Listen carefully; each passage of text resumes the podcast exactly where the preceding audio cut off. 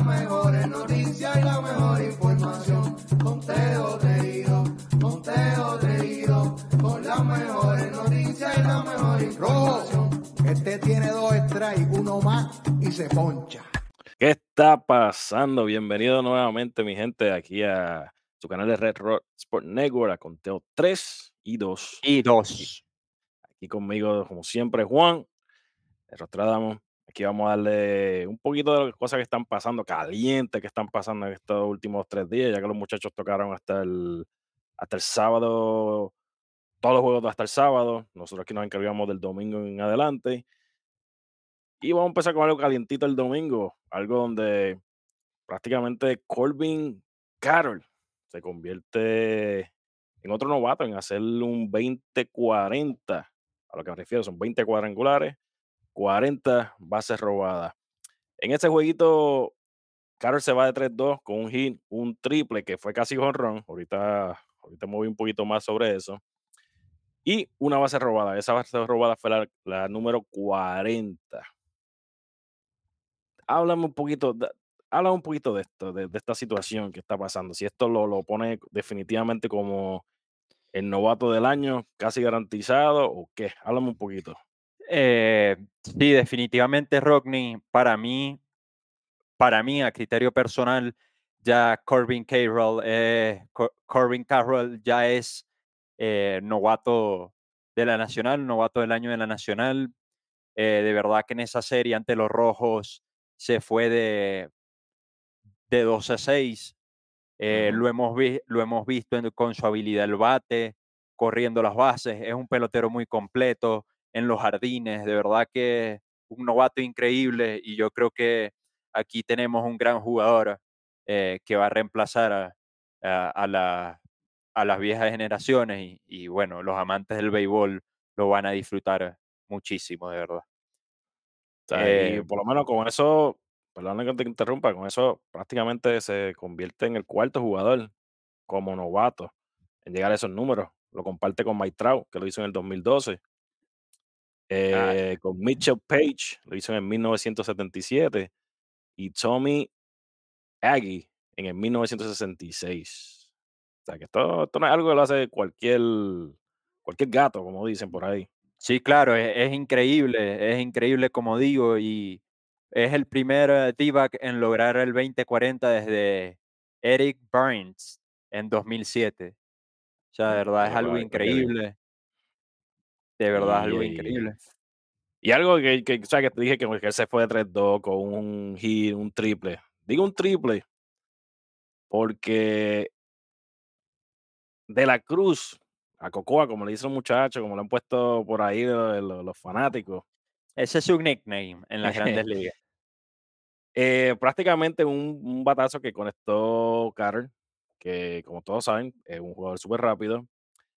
Prácticamente De la Cruz evitó con un lanzamiento, que un, un tiro salvaje desde, desde A, a 97 millas, nomás que fue. no, 99.7 millas. 99.7 millas. Mira mi pana. La cuestión fue que yo estaba, vi un video, uno que estaban pusieron en, en la página de Melvin, tienen una estadística.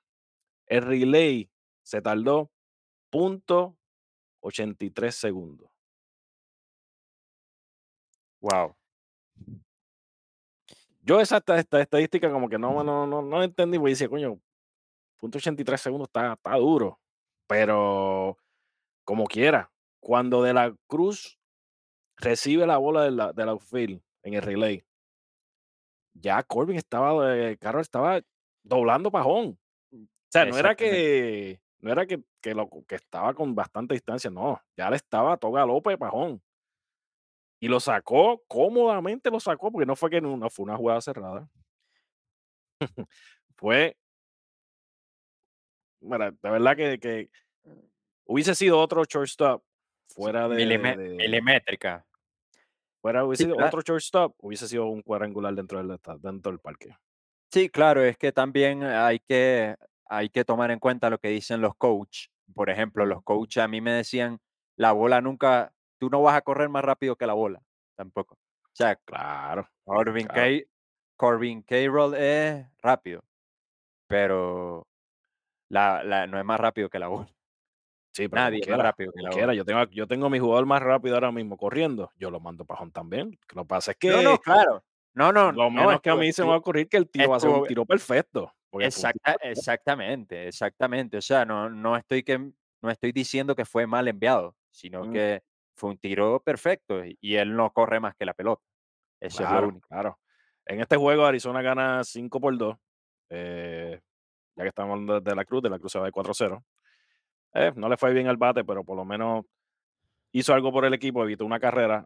Como quiera perdieron, pero fue algo que es parte del deporte, es parte del juego. Y de verdad que para yo he visto ya la jugada varias veces, porque de verdad que ese tiro, Yo muchacho. también la vi varias veces porque quedé, quedé, bueno, patidifuso, como dice un narrador de mi país. No, macho. Entonces, esto tu- tuvo, tuvo fuerte, tuvo fuerte, de verdad que sí. Este. No, y mira, para justificarte más mi argumento de por qué creo yo que Corbin Carroll eh, es el novato de la Liga Nacional, va a ser el novato de la Liga, el novato del año de la Liga Nacional. Eh, mira, lleva eh, 96 carreras anotadas, 128 hits, 23 honrones, 65 empujadas, 40 bases robadas en 460 y- en 456 turnos al bate. Y no Imagínate. solo eso. siendo una pieza importante para el equipo de Arizona, que lo mantuvo un, estuvo un tiempo en, el tope del oeste, de la, de la nacional. O Sí, claro, es, es que lo hemos visto de todo, lo hemos visto batear, lo hemos visto correr bien las bases, lo hemos visto a la defensiva, o sea, es y un jugador ah, también, increíble. también, que eso. Pesa también. O sea, yo espero que también eh, que, que los periodistas al momento de, de dar sus votos vean todo lo que él ha hecho por el equipo, que no son... Lo, Porque yo lo sé que está de la Cruz, lo que sé no sé si de la Cruz completa, quién sabe, tendría los turnos necesarios no, para poder ser, no, ¿no? no, ya no, ya no, ya Ya no, porque tú tienes, o sea, ya de la, de la Cruz puede ser, pero la única manera es que sea este año, ya el otro año no clasifica porque eh, tiene que haber cogido eh, 130 turnos o menos para tener este chance a optar eh, el año que viene al novato del año. Ya de la Cruz tiene más, tiene Por eso que él todavía está compitiendo para este. O sea que está, está están ellos dos. Lo que pasa es que ahora con este 2040 todavía queda un mes de juego, un mes de, pero, de- de eh, torneo pero todavía. sabes, no creo que lo, no creo, o sea, es increíble lo que de la Cruz está haciendo. Ujú. Si y de la Cruz hubiese comenzado la campaña, yo te digo, el panorama pudiese ser otro, pero ya creo que no le da. Ya, ya no le da por la cantidad de juegos, por lo que ha hecho Corbin Carroll. Ok, eh, ok. No, no, muy bien, no muy creo bien, que, no muy bien. creo que, ah, ah, no creo, ahí sí difiero, no, no O creo sea que que, se van, a, se van a estar batallando los votos. Pero no para creo, ti, Carroll se va por encima. sí, sí, claro. Por Perfecto. la cantidad de juegos, por la cantidad de juegos, porque lo que ha hecho de la Cruz es simple y sencillamente increíble.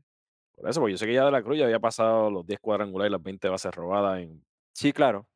Pero el problema son los corto, turnos. corto Yo creo que ha agarrado casi, ha agarrado casi 300 turnos. Ya, ya no le da. O sea, para el otro año ya no clasifica. No, no, no, no, yo no estoy hablando del próximo año, estoy hablando de este año como tal. Por eso estoy preguntando. No, Pues esos son los este dos no candidatos ahora mismo, pero también No, hay no, otro, hay no, un pero esa, lanzador, hay dos, hay un lan- dos lanzadores que están por ahí también, que están teniendo tremenda temporada. O sea que tú como quieras, tú tienes a Corbin Carroll por encima. Esa es, la- esa es tu, tu, tu sí, opinión, claro. tu decisión como tal. Si tú tuvieras la oportunidad de votar por alguno de los jugadores, ese es tu voto. Ese es mi voto. Sí, señor. Perfecto, perfecto. Con eso, con eso, con eso no hay ningún problema, porque eso ¿verdad? se respeta. Yo pienso lo mismo, no es que estoy diciendo que no. Yo siempre estoy buscando como, como, porque De La Cruz sí tiene buenas cosas, pero como tú dices, para mí De La Cruz todavía se queda. De y habrá el ser, que, habrá el que difiera, habrá el que difiera de nosotros y eso es eso es totalmente, normal, eso es totalmente respetable, ¿no? Mm, No estamos. Pues de aquí, de aquí vamos entonces a pasar a, el domingo pues no, no, no, no pasó nada así fuera natural, fuera de esto. Entonces vamos a pasar a las cosas que pues sucedieron el lunes. El lunes prácticamente 28 de agosto, eh, los Orioles de Baltimore garantizan con su victoria número 82 que van a tener una temporada positiva nuevamente, por segunda temporada consecutiva. Habla un poquito más de esto, Juan. Sí, de verdad que este el año pasado ellos lograron culminar la campaña con un récord positivo ¿Mm? y desde el año pasado no lo hacían desde 2016. Eh, desde 2016 eh, los Orioles no lograban terminar con un récord positivo desde el año pasado, tomando en cuenta el año pasado, porque el año pasado terminaron eh, con récord positivo también la campaña. Eh, esa fue una apertura, el juego donde ellos aseguran terminar esta temporada con récord positivo. Fue una apertura increíble de Grayson Rodríguez, donde nomás permitió un hit en seis entradas. De Grayson Rodríguez, que, que el panita mío, el tres letras, como los muchachos le decimos, lo habló, habló de él. Así que si no sabes, no sabes, mira, dale, pausa, como dice, como dice el doctor, dale Sí, pausa, ve, sí, el episodio anterior y chequéalo. ahí exactamente, vayan, vayan y vean, vean la opinión de, de nuestros compañeros que también eh, eh, nombraron algo similar. Y pues Grayson Rodríguez retiró a los 11 primeros bateadores que enfrentó en ese partido.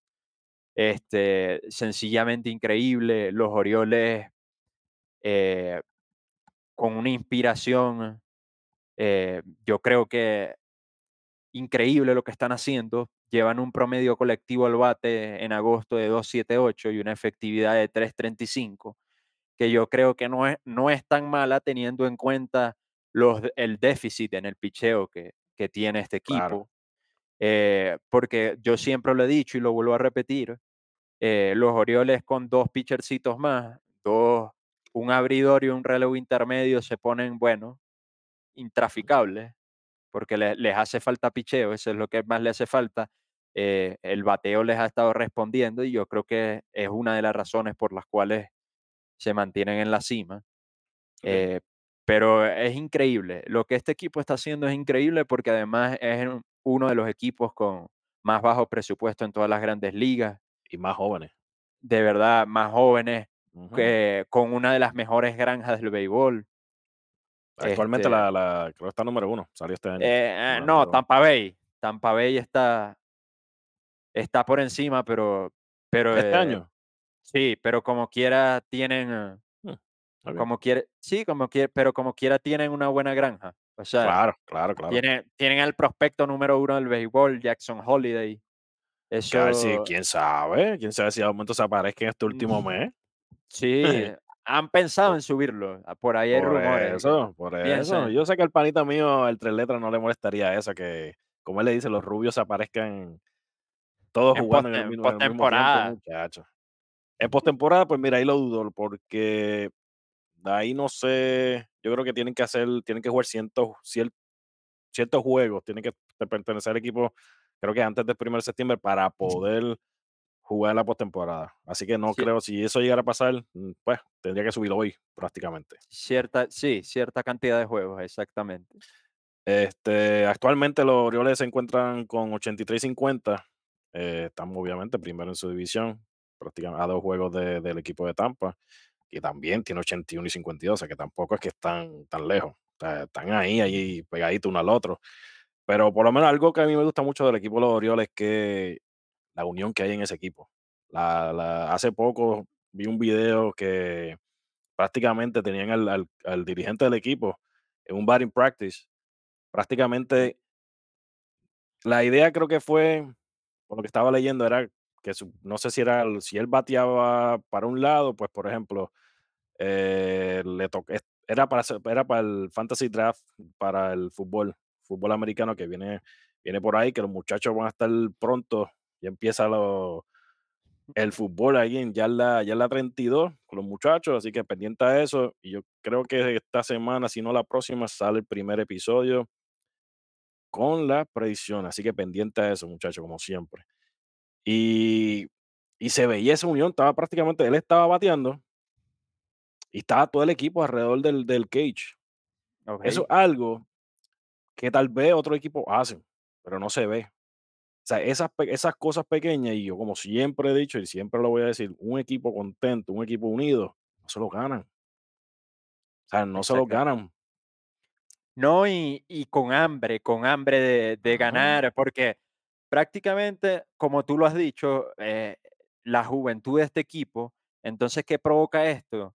Hambre de ganar, de que yo tengo que mostrarme, de que me vean, de que, de que estoy por, eh, quizás llevo poco tiempo en las grandes ligas y es el momento de mostrar mis habilidades, estamos ganando, estamos teniendo un buen momento en el torneo y es,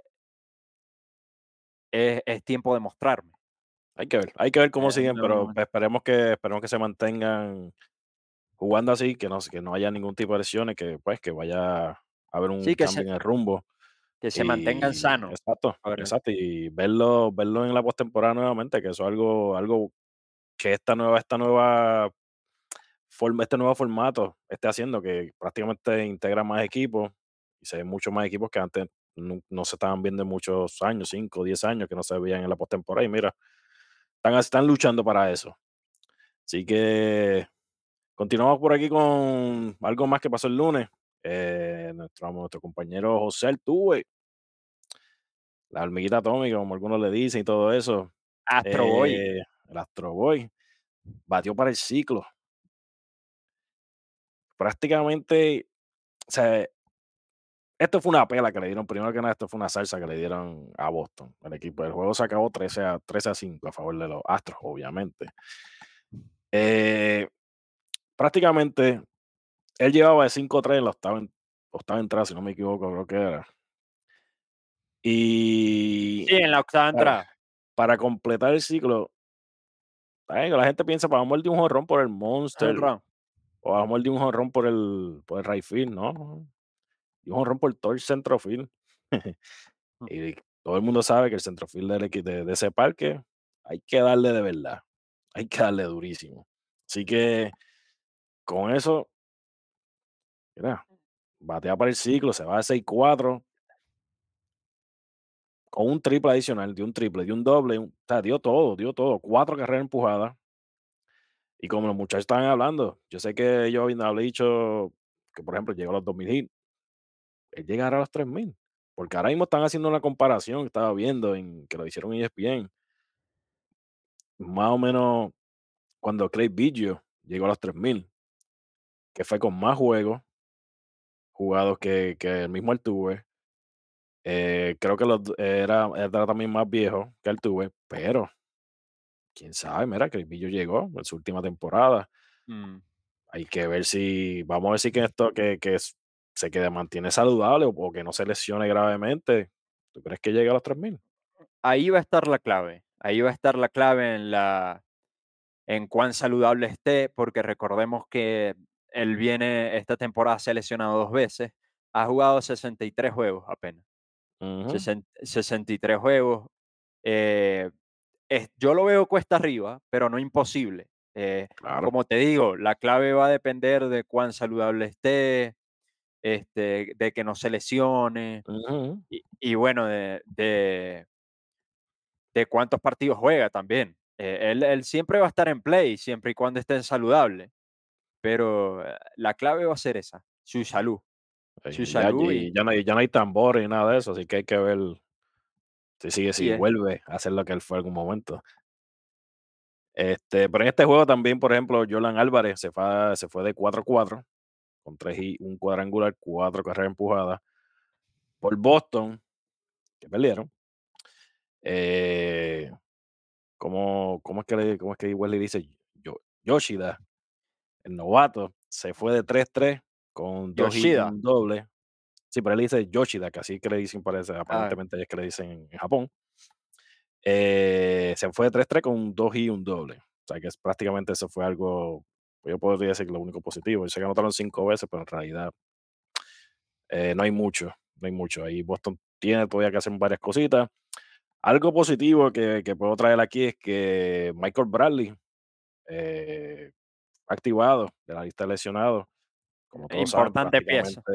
No ha estado en la, no ha estado en el equipo.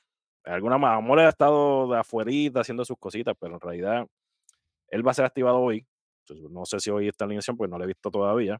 Hoy miércoles, me refiero, hoy estamos grabando, miércoles 30 de agosto. Y ese es, hay que ver qué también él va a regresar de esa lesión que tuvo. Eh, y qué impacto va a tener en el equipo. Porque no tan solo tiene que ser un impacto en la ofensiva que pueda ayudar a, a Tucker, que es prácticamente como los muchachos hablaron en el, el episodio anterior, es la, la bujía, de la bujía ofensiva del equipo. Hay que ver si Bradley ayuda, porque Bradley, un, Bradley es un tipo que batea para todos lados. Mm, Es un tipo que, se, que llega a base. ¿Qué es lo que necesitan? Que ya que Abreu no llega a base, pues necesitan a alguien que por lo menos también se mantenga, por lo menos llegue una o dos veces por juego. No tienes que estar todos, los, todos sus turnos, pero por lo menos que se mantenga. claro. ¿Qué tú piensas de ese, de ese regreso? ¿Algo positivo, algo ne- negativo? Eh, va, a ser, va a ser muy positivo porque eh, los, los astros significan, ah, los astros tienen, están urgidos de alguien que, que se les una al equipo, que cargue con el equipo, que, que también batee. A lo mejor eso es un envío anímico eh, para los jugadores, ver a su compañero otra vez jugando. Eh, yo creo que eh, puede ser positivo, puede ser positivo para ellos. Es una pieza muy valiosa que tiene buen guante y buen bate. de verdad que algo positivo. Yo, yo lo veo como algo positivo. Por supuesto, a él le va a costar arrancar porque no, no ha jugado en la temporada, claro. pero, pero es algo positivo. eh, es ¿Tú, algo positivo para, para estos astros. tú crees que eso haya sido un movimiento está bien planificado o haya sido un movimiento, por ejemplo, de, de- de urgencia, ya que hay prácticamente un triple empate en ese, en ese oeste? Que eso, ahorita vamos a tocar un poquito más sobre eso. Yo creo que él está Él está, si no si no bien en su 100%, él está apto para jugar. O sea, se siente bien para jugar y debido a la premura que tiene el equipo, debido al triple empate, yo creo que fue un debut consensuado entre las 2 partes, diría Ok, yo. ok, ok. O sea que fue prácticamente de los dos lados. Él se ofreció y el, el equipo, pues mira, Sí, vamos claro, vamos a hacerlo, lo probó y pues ok, perfecto, claro. perfecto. Eh, pues bueno, por aquí continuamos entonces. Eh, vamos para entonces las cosas que pasaron el martes 29 de agosto. Que ese día sí fue intenso. Ese día sí fue intenso. Eh, vamos a comenzar con el juego de los, eh, los, Los Ángeles Dodgers, que vencen 9 por 1 al equipo de los, de los Diamondbacks de Arizona, donde Kershaw se lleva la victoria. Y no tan solo se lleva la victoria, llega a su victoria número 209 con la franquicia. Habla un poquito de esto, Juan. Ya que tú tienes la gorra, aprovechar ese, ese, ese, ese mood. Háblame de esto. Sí, claro, eh, en ese en ese partido Kershaw pichó 5 entradas, eh, los Dodgers ganaron 9 por 1. Eh, llegó también a los 209 juegos ganados, igua- igualando a, a Don Dr- Drysdale eh, en el segundo ujú, puesto. Drysdale en el segundo puesto eh, de la lista eh, de los triunfos de los Dodgers eh, con 209. Eh, de verdad, Kershaw, a pesar de la edad, es muy increíble porque tiene un buen récord, lleva 2 y 4, una efectividad de 2.48 en 20 juegos. de verdad que es algo increíble, ¿Tú quieres algo saber algo, increíble. algo, una- algo curioso, ya que acabas de hablar de, de la efectividad que está teniendo en esta temporada? Algo curioso, algo curioso que estaba viendo hace poco, que estaba leyendo, eh, buscando información sobre esto. El ERA de él en su carrera es de 2.48. O sea, ese pequeño dato, como que, Mm, como tú mismo estás diciendo, un Kershaw que Mire, sabemos que es lo que él, es un- lo que él ha hecho, pero también sabemos todos los problemas que ha tenido con, con lesiones. sí, claro, y a su, e- a su edad esto es un récord eh, increíble. Y increíble. solamente, en, en el- por lo menos en la franquicia de los Dodgers, solamente lo supera el Hall of Famer Don Sutton con 233 victorias. Ajá. Vamos a decir, quién sabe que, que a Kershaw le quede una temporada más. ¿Quién sabe? Pues mira, algo, pues, quién sabe que lo pone al Yo máximo. creo, yo creo que se puede animar, eh, se puede animar. Pues eh, claro, Sí, de verdad sería interesante verlo hacer más historia a alguien que para mí es un futuro Hall of Famer. claro que sí, claro que sí. Y Sin, no, sin discusión. No sé para ti, no, sé qué pienses. Al claro, respecto. claro, claro. Y no tan solo un futuro Hall of Famer. Quién sabe si este año gana otro sayón. Importante. Pues ya tiene 12 y 4 con 2.48 de efectividad. Sea, hay que estar pendiente de eso. Y su equipo va primero en su división. Yo sé que eso ya no importa Mm, tanto no, como antes. Strider estaría por encima de él, pienso yo. Bien, muy bien. Pues recuerda, está todavía. Y lo van a considerar. Puede ser que coja votos. ¿Quién sabe? En estos últimos años lo que se, se ha visto muy bien que los periodistas no están consistentes al momento de votar. Así que todo puede pasar. Quién sabe si, se le da la oportunidad. Me gustaría, porque de verdad ha hecho un buen trabajo. Y cuando el equipo prácticamente, no es que cayó un slump, pero necesitó a un abridor que se mantuviera haciendo el trabajo, Kershaw lo, Kershaw lo estuvo haciendo. Cuando Urias Sí, estaba en, así es. en- en- en un bajón, eh, estaba malo, prácticamente Gonsley estaba malo, estaban todos malos, punto. Así que me gustaría eso. Pero aparte de las cosas que hizo Kershaw, también me tengo verdad, puntito aquí que quiero hablar de Mookie Betts. ujú. Mookie Betts, primero que nada, ellos en el fin de semana ellos regresaron a Boston y él mató a Boston. Prácticamente lo hizo madre. En el mes de agosto, el señor Mookie Betts, el señor que juega todos los deportes y lo juega bien, esa es la cuestión, que también el Y es, es mind, mu- es multifacético porque lo hemos visto en el shortstop también. él juega de todo, juega señores, segunda, o sea, donde tú lo quieras poner, donde tú lo quieras poner. En este mes de agosto él estaba teniendo solamente, solamente un miserable promedio de 452. Tiene 31 carreras anotadas. Y en ese jueguito donde, donde le ganaron 9 a 1 a Arizona, él constó su cuadrangular número 36, que eso iguala su máxima cantidad en una temporada. Mookie, ¿tú crees que se lleva el MVP? ¿O estamos todavía hay que esperar? Es un serio candidato. O sea, eh, Acuña está peligrando. Eh, Acuña, solamente Acuña. Acuña, Freddy Freeman.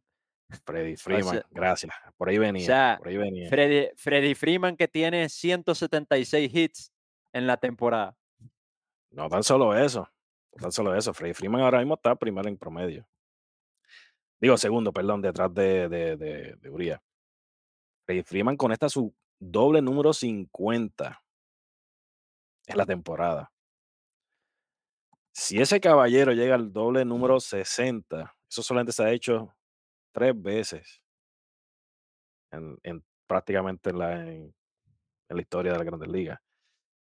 Hay gente que ha estado cerca, no, lo han, podido, no han podido llegar, pero mucha gente se preocupa, mucha gente dice "Ay, que el jonrón 60, pero 60 doble es un número Mm. que pesa también. Hay que ver, por eso digo, hay que ver, pues Freddy Freeman, lo que Freddy, Freddy, Hay Freddy se una lucha interesante. Hay una lucha interesante ahí entre Acuña, Freddy Freeman, Mookie Betts. No, chacho, no, eso, eso, eso va a estar, eso va a estar bueno, eso va a estar bueno. Pero 16 no sé, imparables. algo más que aportar. quién? 16 impa- en este encuentro lograron 16 imparables, Ujú. eh, lograron su cuarta victoria al hilo en casa y mejoraron su récord en, en octubre, en agosto, eh, dejaron un récord de 23 y 4 hasta el, ayer, hasta el juego de ayer, poseen un récord de madre. 4 en agosto. 20 ay, señor. ¿Tú crees que alguien le, tú crees que le quitan esa- ese primer lugar allá arriba? No, ya eso es, eso es No, ahí no hay imposible. break. Ahí no hay break.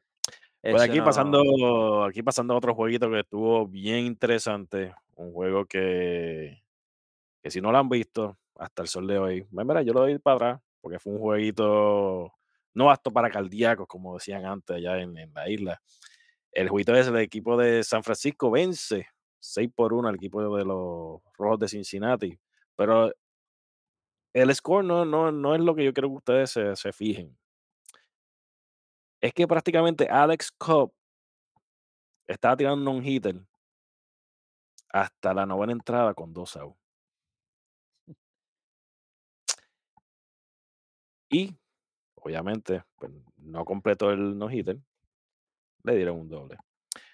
Pero, antes de eso, en la octava entrada, con dos outs, hubo una jugada eh, que fue Will Benson, bate un elevado corto al centrofield. Austin, eh, Or- Austin Sla- eh, Slater se tira de pecho y atrapa la bola. Yo pensé que había sido hit. No te voy a mentir. Yo vi la jugada y yo pensé que, Ah, no, había sido yo hit. también, yo, yo también. O sea, La yo cuando vi a Alex Cobb eh, levantando los brazos, yo dije, bueno, la, la agarró, la agarró, no la agarró. Y cuando la tiró fue que marcaron el lado y yo dije, qué bueno. Sí, porque el, el out lo marcaron, marca- el árbitro marcó el out, pero Cincinnati pide review. Sí, sí, pidieron review. Al pedir el review, ahí que Pero- yo me puse nervioso y decía, coño, ¿la cogió o no la cogió? Porque no se ve, no. En la repetición, pues sí se ve, pero sin la repetición estábamos que, wow, la, la bola yo creo que dio contra el piso antes que la cogiera. Sí, o sea, fu- fue una jugada bien cerrada. Yo, yo la vi. Así que luego del review, prácticamente Cincinnati pierde el review. eh, la, la jugada la confirman con un out. Entonces, en la novena entrada, nuevamente ya habían dos outs.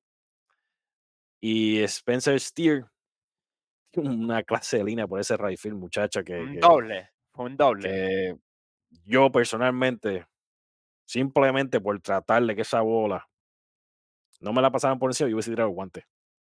Por tratar de mantener el, el, el, el no-hitter. Pero, pero, pero eso soy yo acá, pero en mi, en mi, en mi cosa, en mi Ah, claro. Pero en este jueguito, Alex Cobb tiró las nueve entradas.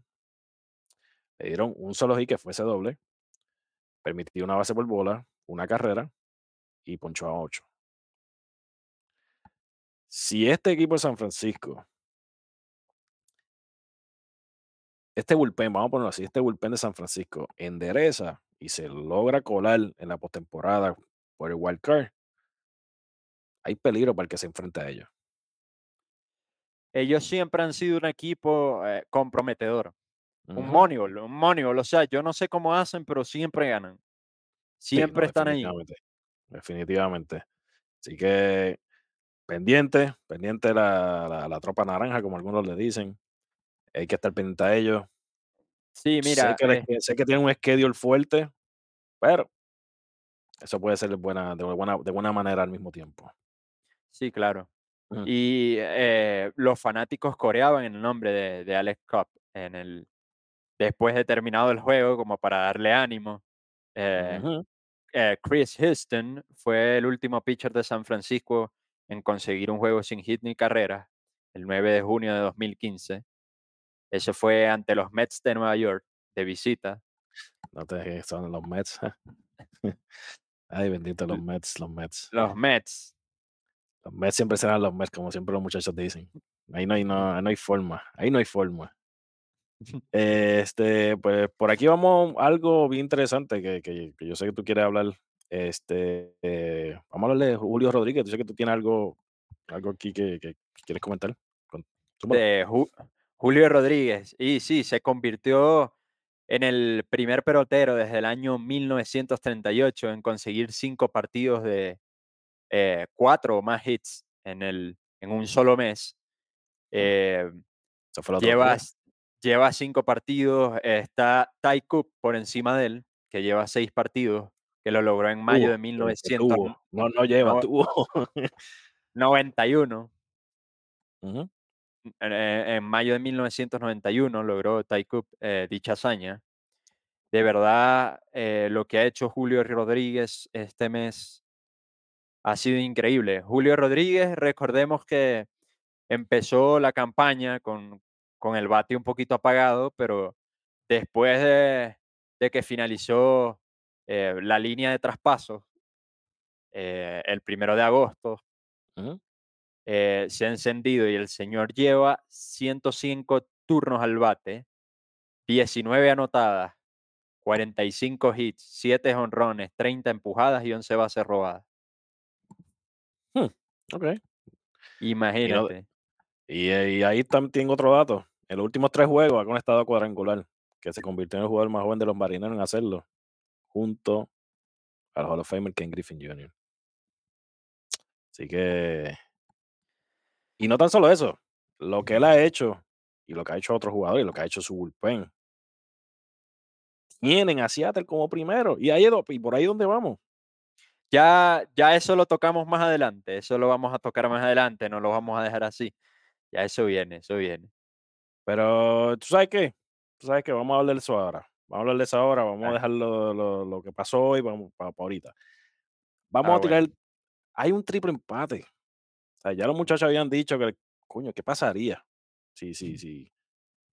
Si hubiera, ¿qué pasaría cuando si, si alguno de estos equipos termina en empate? Y Eri, obviamente, el Rojo explicó si hay un empate de los primeros dos, pues para decidir quién sería el wildcard y quién sería el líder. Ya eso, eh, como dije nuevamente, como dije ahorita, dale pausa, ve al, al, al, episodio anterior, uh, ahí lo chequea, Eri lo explica completamente y lo deja todo bien clarito. En este triple empate, pero para que tenga una idea de lo que pasó desde el domingo hasta aquí, el domingo, Houston vence 17 a 4 a Detroit. Minnesota vence 7 a 6 a los Rangers de Texas. Y Seattle vence 3 a 2 a Kansas City. Eso fue el domingo. El lunes, Houston vence nuevamente 13 a 5 al equipo de Boston, como ya he comentado, que fue el día que Altuve dio batió para el ciclo. Eh, los Rangers vencen 3 a 2 a los, Nueva York, a los Mets de Nueva York. Y Seattle vence 7 a 0 a los Atléticos de Las Vegas, como dicen los muchachos. El martes, Houston vuelve a ganar al equipo de Boston 6 a 2. Los Mets, eh, los, perdón, los Rangers de Texas vuelven a ganar 2 por 1 al equipo de los Mets. Pero Seattle pierde 3 por 1 contra el equipo de los Atléticos. Eso hasta el sol de hoy, hasta ahora, hasta, hasta las 6 de las 6.50 de la tarde del miércoles 30 de agosto. El récord de cada equipo es 75 y 57 para el equipo de Seattle. Los Rangers tienen 75 y 57. Y Houston tiene 76 y 58. Hasta el momento están los tres equipos empate por promedio. ¿Qué tú piensas, por ejemplo? ¿Qué equipo tú crees? ¿Tú crees que esto se va a mantener así? Si Houston se mantiene, se sostiene y entra de alguna manera, sea como el ganador de la división, o sea como, o sea como, como wildcard. Vamos a empezar con Houston. Ok. Háblame de eso. ¿Quién, ¿Qué tú crees que tiene que pasar o qué tienen que hacer si hay un jugador específico tiene que subir y ayudar más? No, lo que tienen que hacer es, eh, por ejemplo, eh, no dejarle todo el trabajo a Kyle Tucker. Eh, Alex Breckman tiene que empezar a despertar. lo mismo el señor José Altuve, el corazón ofensivo de este equipo. También hay que recordar que ellos han tenido varias lesiones en su bullpen y eso también los, ha, los ha afectado de alguna manera. Pero sí, yo, yo creo que la ofensiva, la ofensiva, este, eh, José Abreu, bien, gracias. Sería interesante que despertara. Eh, y bueno, yo creo que sí. Este, se despierta todos los días, pero por otra cosa. sí, este, sí. Sí, porque lleva dos, lleva dos temporadas. Dios mío. Ahora, ¿tú piensas que ellos se pueden llevar ese primer lugar, se pueden ganarse esa, esa división? ¿Sí o no? No, honestamente no. No, porque primero tienen unos Rangers Texas que si bien eh, llevan un récord eh, de sus últimos 10 partidos de 3 y 7, yo Ujú. creo que es un equipo que está pasando por un slump, o sea, por, por un mal momento, Por pero tiene, muchacho. eh, tiene, o sea, por un mal momento. Eh, Ujú. ellos están viviendo un mal momento, pero tiene, es un equipo eh, que ha demostrado ser constante eh, y, y pues por eso no creo. Y además están los marineros que, Dios mío, que andan Por ahí vamos, por ahí pedir, vamos.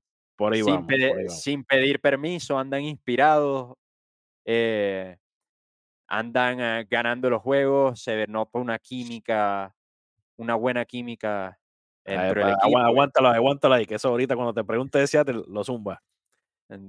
O sea, Houston no gana división, pero se No. para el wildcard o tampoco. eh, sí, yo, yo, yo, yo les doy el wild, eh, uno de los puestos, el wild card. Ok, tú le das uno de los puestos del wildcard. Ajá. Ok, ok, perfecto. ¿Y a quién tú sacas de wildcard? Toronto.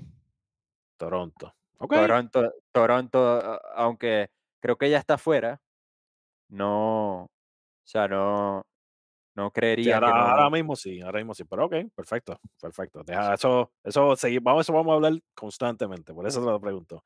Ahora vamos Sí, para, no, los para los no, yo, yo creo que el comodín se queda así como está. Tampa Bay, que yo no, no veo forma ni manera de que logre bajar de allí, del comodín, eh, al, al menos que pase una desgracia terrible. Ok, Y, y bueno, y eh, pierdan, qué sé yo, 10 juegos seguidos, 13 juegos y, y Toronto se mete en una racha. hay que estar pendiente, hay que estar Entonces, pendiente. pero no, o sea, yo, yo creo que el comodín, a mi modo de ver, se queda así como está ahorita. Ok. Entonces, ahora háblame de los Rangers. ¿Ganan la Eh, división? ¿Sí o no? no. Yo tengo a Seattle ganando. perfecto. No hables de todavía no me tires Seattle, te lo pregunto ya mismo. Entonces, sí tienes a los Rangers entrando por Sí, el, por el, por el wild card, sí, por, claro. ahí, por- por el comodín. Perfecto. Ahora háblame de Seattle, que yo sé que ya, yo ahorita ya le diste un poquito de cariño, desbórdate, porque tienes a Seattle, entonces definitivamente Seattle quedándose con la división. Ah, sí, Seattle ha venido, este, yo creo que el momento que está pasando Julio Rodríguez también les da un envión anímico a los muchachos, eh, a los otros del equipo, eh, los, los inspira para, para ponerse en lo suyo, para hacer el trabajo. Eh, el señor T. Oscar Hernández parece, tiene aires de que, de que quiere despertar. En 100 ok, turnos lleva 14 anotadas, 37 hits, eh, 6 honrones, 19 empujadas, una base robada y un promedio de 370 en los últimos 25 juegos. Yo creo que esto es bastante positivo para el equipo de Seattle porque a él, esa es una de las cosas por lo que lo traen a él, para que apoye en la ofensiva y, y yo creo que eh, el buen trabajo que está haciendo este equipo, eh, el- la buena efectividad en el picheo que tienen, eh, en el bateo que están ahora mismo encendidos y Ujú, la química que se ve en ese equipo, yo creo que, que, que va a ser la clave para que ellos se lleven eso, se lleven, se queden con el primer lugar del oeste de la americana. Eh, ahora mismo en, en agosto llevan un récord, hasta el momento de que se está grabando este programa, llevan un récord de 20, de 20 ganados y 6 perdidos, 8 y 2 en sus últimos 10 juegos. Eh, de verdad, un promedio colectivo al bate de 2.87 y una efectividad de 3.07 en el mes de agosto, en lo que va del mes de agosto. Yo creo que ellos no, ellos se quedan definitivamente con el primer lugar del oeste de la americana. Muy bien, pues aquí yo me voy a vestir de, de como, Para, Rojo, de, de abogado del diablo. para mí. Para mí, para mí, esta es mi opinión. Houston se queda fuera de la postemporada. Para mí. Toronto, se, en Toronto entra. Pero eso, eso son cosas que todavía hay que faltar. Seattle y Texas sí van a entrar a la postemporada, pero yo tengo a Texas ganando la división por encima de Seattle. Pero la tengo ganando solamente por medio juego. Interesante, interesante. como yo Yo sé que pienso, ya los muchachos lo habían hablado y Eri lo comentó, eh, ahora mismo el equipo de los Rangers están esperando a que Josh Young regrese de esa, de esa fractura, de esa operación que le hicieron en el pulgar izquierdo, de la mano izquierda. Así que este, esperemos que pronto regrese. Esperemos que el catcher Hank caliente nuevamente. Porque se nota que todavía está como que tratando de caer en tiempo. Y lo otro, que esto es algo que yo estaba hablando con el rojo hace poco, este, y es porque tiene que ver ese, ese, ese hueco que tiene en tercera por la salida de, de, de Jung. Yo, yo, yo recomendaría que en lo que llega a él puedan aprovechar y muevan a Semi a tercera. ¿Por qué? Porque así tú le estás quitando más peso a, a Corey Seager. Corey no es un jugador que cubre mucho terreno. Corey Seager no te va a cubrir para encima de las bases segunda. Eso se ha visto desde que él está con, los Dodgers. Y Semien tampoco lo va a hacer. Ahora mismo, cuando estaba, cuando estaba en tercera, él no tiene que cubrir tanto tampoco para el lado tercera porque cubría mucho, mucho, mucho terreno. Al muchacho que tiene jugando tercera ahora mismo, no cubre terreno. No tiene tanto range para ninguno de los dos lados y no tiene brazo.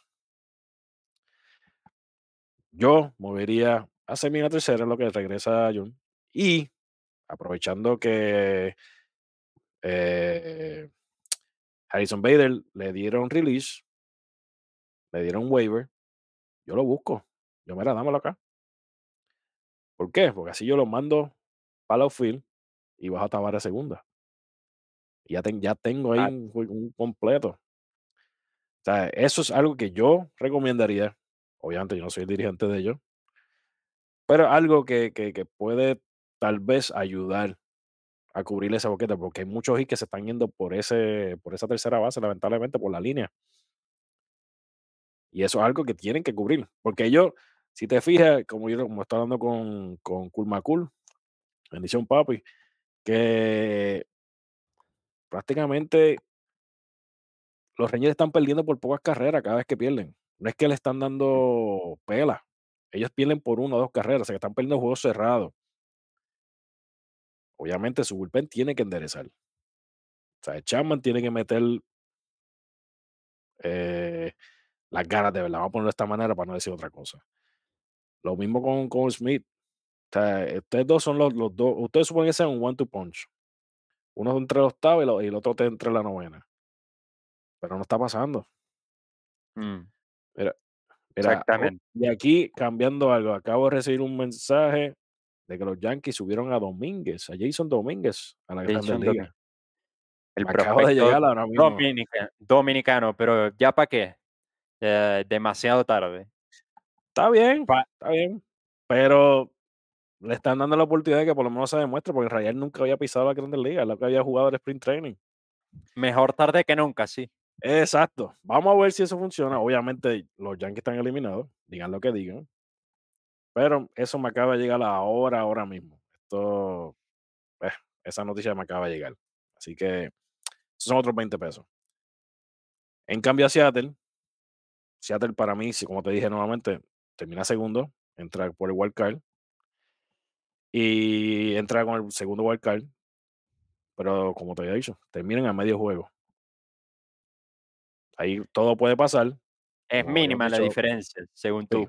esto, esto todavía falta un mes de, jue- de temporada. Muchas cosas pueden pasar. Pues ya tuviste lo que le pasó a los Rangers, que tuvieron un, un mes horrible de agosto y prácticamente la, ventaja que, tu- que tenían desapareció. Así que hay que ver a dónde va a llegar eso. Eh, no sé si tenga algo más que decir sobre este triple empate antes de continuar con, con algo que está calientito que pasó ahorita. No, perfecto. no. Aquí lo que estoy hablando de algo que pasó algo recientemente es que hoy, en el día de hoy, miércoles 30 de agosto, Bryce Harper conecta su cuadrangular número 300. Gracias, producción. Y no tan solo llegó a su cuadrangular número 400, 300. perdón, 300, gracias. Se convirtió en el cuarto jugador más joven en hacerlo. Y, y, y prácticamente él lo que ha jugado esta temporada es prácticamente menos de la mitad de la temporada, porque él tuvo una lesión de, de la que regresó de la operación del tomillón. Y no tan solo eso, en este mes de agosto, se ha vuelto loco. Estaba teniendo 366. Lleva 10 cuadrangulares. Tiene 24 carreras empujadas está en un, un porcentaje en base, eh, un OPS, perdón, de 1.229. O sea, que esté jugando él así de esta manera es algo increíble. Un tipo que venga y está jugando primera base. Y la está jugando como si, como si eso fuera su posición natural de toda su vida. Se le ha visto grandes grandes jugadas a la, a la defensiva. O sea, algo que, que, que, por ejemplo, Hoskin, que era el que, que, su- que es la primera base eh, normal de ellos, que ahora mismo está lesionado, jugadas que Hoskin no, no va a hacer, no haría, punto. Y Harper las hace como si, lo- como si ese fuera su posición, lo mismo como hace Mookie con, cuando juega segunda y y Ciore, que hace doble play como si la jugara todos los días. Una cosa increíble. Pero lo que está haciendo Bryce Harper es algo increíble, de verdad. Mucha gente lo critica. Después que le decían overrated y todo Oh, eso. eh, exacto. Él, él, él quiere que lo sigan criticando, que sigan hablando, pero mira, él se ganó un MVP estando con los nacionales y se ganó uno estando con Filadelfia. Él está probando que ese contrato que él le dieron sí vale la pena, lo que otros por ahí no pueden decir. Mm. Así que, pero yo sé que yo tengo esta parte de, de Bryce Harper. Tú tienes algo ahí por ahí de Trey Turner, ¿verdad? Sí, claro, eh, Trey Turner pareciera que ha despertado y digo esto porque lleva al menos un hit en los últimos 12 juegos. eh, de verdad, lleva un promedio de 3.24. eh, yo creo que esto puede ser clave o puede ser no es clave. Eh, si los eh, Phillies llegan a entrar a, a la postemporada es clave tener eh, a, un a un Trey Turner sano sano, Claro. que en sus números. Yo creo que, que esto es demasiado positivo para los Phillies y además pasó en un momento de la temporada donde ellos lo necesitan. O sea, lo- lo- los Phillies le urge que Trey Turner despierte, que Kyle. Schwarber empiece a despertar, que Nick Castellanos en Schwar- Schwarber lo que está, Schwarber está haciendo su trabajo, es lo que está maceteando, es lo que está dando honrones, eso es lo que él quiere. El primer bate, eh, ahí lo dudo, pero son otras cosas. Pero ahora mismo Es, Filadelfia está primero en, la, en, la- en la- en el wild card. sí, claro, o sea, de verdad que este equipo de Filadelfia ha venido de menos a más. Ha sido muy bueno. Y aquí producción me eh, puso un mensajito, Costin Wells también fue, fue ascendido por el equipo de los Yankees junto a Jason Dominguez. Así que gracias, gracias a la producción por mantenernos al tanto. Así que esto es algo que, que todo va a estar pasando. En este último mes, yo creo que en esta última semana, yo sé que van a haber muchos, van a poner muchos jugadores en waivers, porque por lo que se está viendo, todos los equipos están subiendo muchos prospectos, porque esto no es tan solo uno que Sí, esta es la, e. Esta es la época que empiezan a subir eh, prospectos de las menores, para darles chance, para verlos cómo se ven. Ah, no es Costin, no es Costin Wells, es Austin Wells, perdóname. Aquí producción sigue enviándome más información, pero eso es algo bien importante. Veremos a ver si Jason Domínguez, ¿qué puede hacer? Obviamente, ¿qué puede hacer por los Yankees? Pero los Yankees están fuera ya, no hay break. Pero que por lo menos él demuestre por qué él debe estar arriba. ¿Por qué se tardaron tanto? Ya yo tengo, yo tengo mi, mi, mis opiniones. Eso en un momento las dejaré saber, pero para mí eso obviamente tiene que ver con el negocio y con, con lo que hablan por ahí del mucho del Rule 5. No sé, no sé si mucha, alguien de esos sabe lo que es, pero pendiente a eso, pendiente a lo que él va a estar haciendo, no solo él.